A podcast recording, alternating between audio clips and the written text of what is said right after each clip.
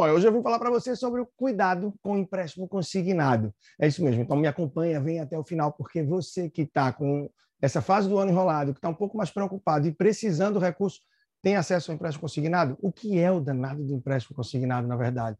Muita gente não sabe. Eu estou aqui para esclarecer melhor e para que você entenda também. Realmente ele é vantajoso? Em que situações? Como é que eu posso comparar com outro empréstimo?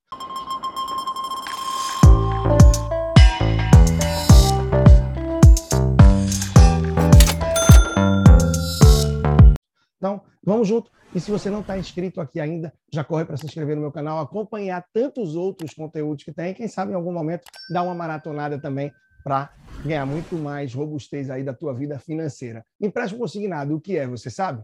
Bom, se você tem alguma dúvida sobre ele, já te digo também, você pode deixar aqui nos comentários e aos poucos a gente já tenta ir respondendo, dando todo o suporte e chegar junto também através do meu Instagram, lá no Personal Financeiro. E quem sabe essas perguntas, essas dúvidas, podem se tornar também posts e, claro, esclarecer melhor para você qualquer dúvida a respeito.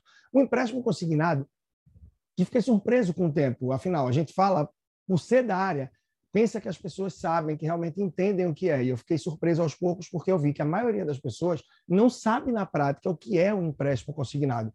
O empréstimo consignado é aquele que já é descontado na folha aquele valor da parcela que foi acertado no seu fluxo certo? Então, uma vez que ele já é descontado na folha de pagamento, então ele sai junto com o imposto de renda, sai junto com o FGTS, INSS, com os descontos que você tiver, a instituição financeira que te concedeu aquele crédito, fez aquele empréstimo, ela tem uma margem de risco muito menor, porque esse empréstimo já é consignado. Você recebe o seu salário, ele é debitado na folha, e a possibilidade de você não pagar essa parcela à instituição financeira, de você não honrar, é muito pequena, na verdade, quase que inexistente. Então, risco menor para a instituição financeira, os juros também tendem a ser menores. Se você oferece um risco maior, os juros tendem a ser também maiores.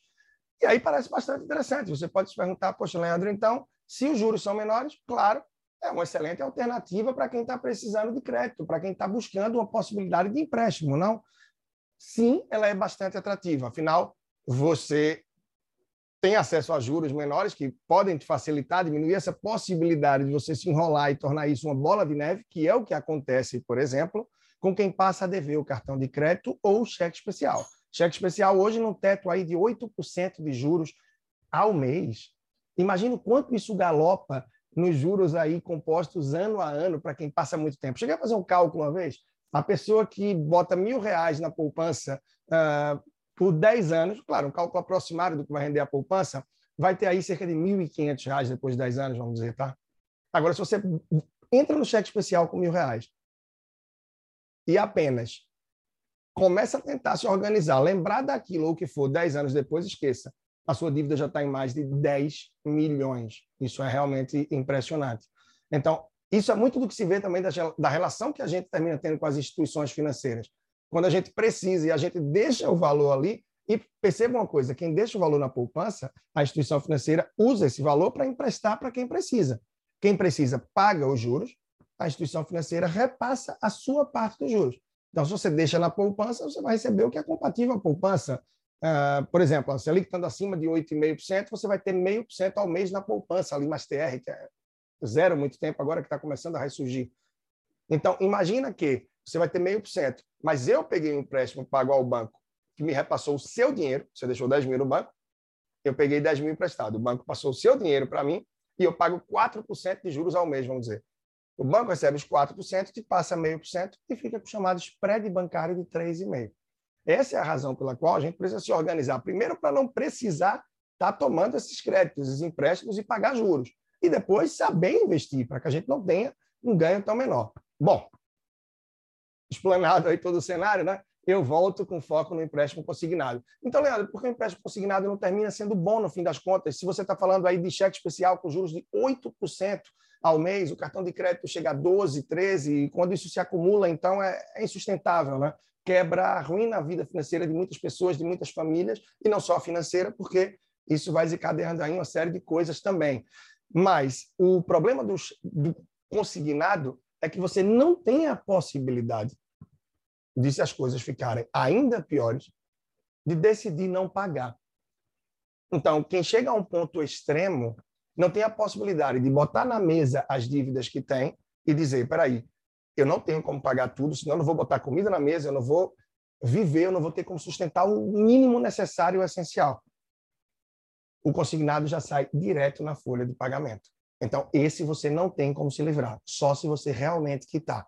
Esse é o risco que ele traz. Por mais que os juros sejam muito baixos, muito atrativos, mas na prática você fica aprisionado até o final. Leandro, então você está dizendo que eu posso pegar outros empréstimos, por mais que os juros sejam maiores, mas eu posso dar o calote, então, na instituição financeira. Não, não é isso que eu estou motivando de forma alguma.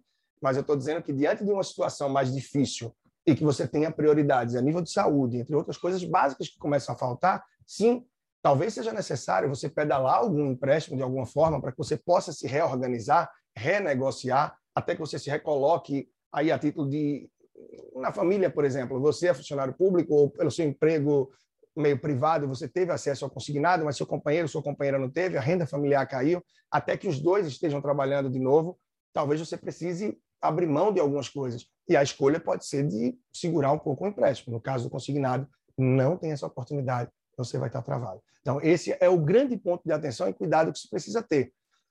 Porém, o que é, interessante refletir? É, se realmente você está fazendo esse consignado com tranquilidade, foi um, acaso realmente um deslize, você viu que os juros de outros tipos de empréstimos, empréstimo pessoal e qualquer outra modalidade, estavam muito mais altos e não ia valer a pena, termina assim sendo uma alternativa bastante interessante.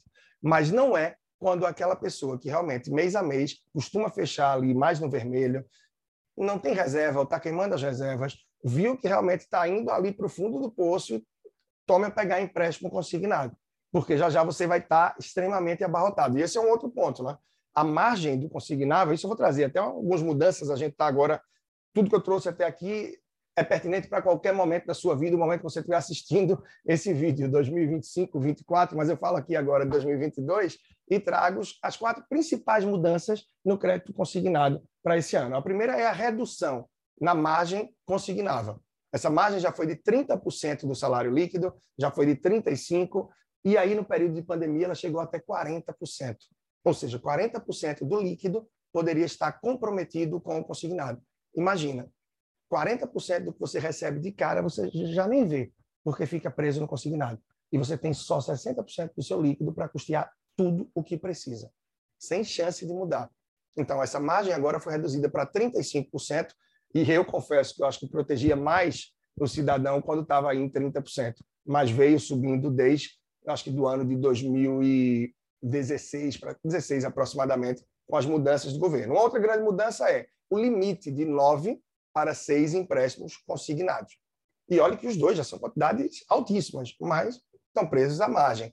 E o grande problema é, tem gente que estoura o limite dos consignados e parte para empréstimos pessoais. E aí eu já tive cliente, por exemplo, que recebia o salário 20%, 30% do que tinha acesso, porque estava tudo preso entre consignados e empréstimos pessoais em débito automático. Então, são vários pontos de atenção que, de fato, é necessário ter. Mais um que eu trago aqui, então, a redução do prazo para pagamento de 84 para 72 meses. A gente já teve aí prazos mais curtos. Hoje, você vê que se reduz de 84 meses, a gente está falando de 7 anos, para 72 meses, a gente está falando de 6 anos. Não é um curto prazo a pessoa pegar um empréstimo consignado e passar 4, 5, 6 anos da vida pagando. E tem outros empréstimos pessoais que chegam a 96 meses, a gente está falando aí de oito anos. E o, o grande ponto, e o que mais a gente vê acontecer, as estatísticas provam isso, é que mais de 50% dos servidores públicos estão endividados devido aos empréstimos consignados. Não, na verdade, não é devido aos empréstimos consignados, é tendo acesso, é se utilizando do empréstimo consignado. Em muitos casos, o que é que atrai?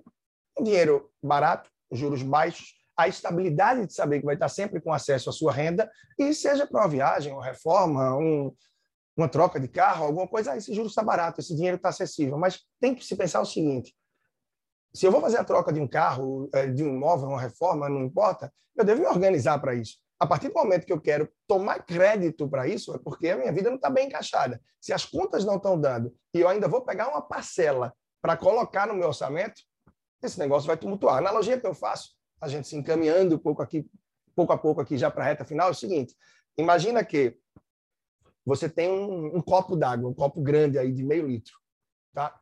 Pensa bem, esse é o teu salário, essa é a tua remuneração, é o que você pode viver no mês, desde as contas que você paga, despesas fixas, variáveis, é, e até poupar também com parte disso, já pensando aí no futuro e os seus objetivos. Esse é o copo d'água. As despesas é o líquido que você começa a colocar dentro do copo. Para a maioria das famílias, esse líquido toma todo o copo.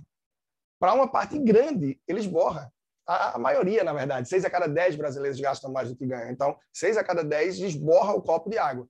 Só que a pessoa já está enrolada, o copo está cheio. E quando você pega um empréstimo, seja consignado, pessoal, o que for, o que é que isso significa? Que aquele copo que já está cheio, que a água que já está esborrando, você vai botar mais uma parcela, mais um compromisso financeiro ali. Que o que é isso? A parcela de um empréstimo que você tomou. Então, imagina você com um copo cheio de líquido e você bota uma, duas, três pedrinhas de gelo ali. O que é que vai acontecer? Então, muita cautela. Planejamento financeiro continua sendo a base, independente do momento econômico que se vive, ano de eleição, Selic alta, Selic baixa, estou é, no emprego, estou crescendo, estou desempregado é sempre a, a base a gente ter esse planejamento financeiro, a gente estar tá conectado, porque é isso que vai dar força para a gente em ligeiros momentos de desequilíbrio que acontecerem, isso faz parte também do percurso, em necessidades que vão surgir de forma inesperada, e claro, nos momentos também que a gente estivesse planejando para realizar os sonhos, os objetivos, tudo que a gente deseja de melhor para o nosso dia a dia e da nossa família. Então, a base é essa, consciência, pé no chão, uso desses créditos com muita cautela, afinal, para a maioria das pessoas, o consignado, o cartão de crédito e tampouco o cheque especial terminam agindo como amigo. Por isso a gente tem que estar muito atento. Bom, repito, gostou? Você chegou até aqui, certamente é porque está curtindo esse conteúdo. Então, já curte, já deixa aqui, já se inscreve no canal. Alguma dúvida que você tiver, manda também um comentário. E, claro, para trás aí a gente tem mais de 280 vídeos. Você tem aí o PFcast, Personal Financeiro Cast. Você tem com 500 e tantos episódios. Você pode acessar de qualquer plataforma de áudio que você curtir aí no seu dia a dia. Spotify, Deezer, SoundCloud, Apple Podcasts, entre tantas outras que temos aí. Bom, eu disse que ia falar dos quatro principais mudanças, né, os principais pontos que mudaram no crédito consignado para 2022. Falta o último, então, redução de margem consignável caiu de 40% para 35%, com o intuito de tentar deixar menos endividado o cidadão, que realmente no Brasil a gente está com índice de endividamento da população acima de 70% segundo as últimas pesquisas. A redução do limite de nove para seis empréstimos, que ainda é muito, porém é uma redução, tem a margem caindo também, a redução de prazo de 84 para até 72 meses e a carência de quatro meses para início do pagamento, ela deixa de ser obrigatória. Então, esse pagamento já pode ser de imediato. Mais uma razão pela qual não adianta a gente querer pedalar, não adianta querer se enganar com os números, é sim ter equilíbrio, mentalidade e tentar encaixar o padrão de vida dentro daquilo que realmente a gente pode, para não ter mais surpresas e problemas logo adiante. Bom, Leandro Trajano, Personal Financeiro, você pode acompanhar muito mais do meu trabalho lá no Instagram, no Personal Financeiro. Segue, acompanha, vem junto. E conteúdo gratuito para você não falta.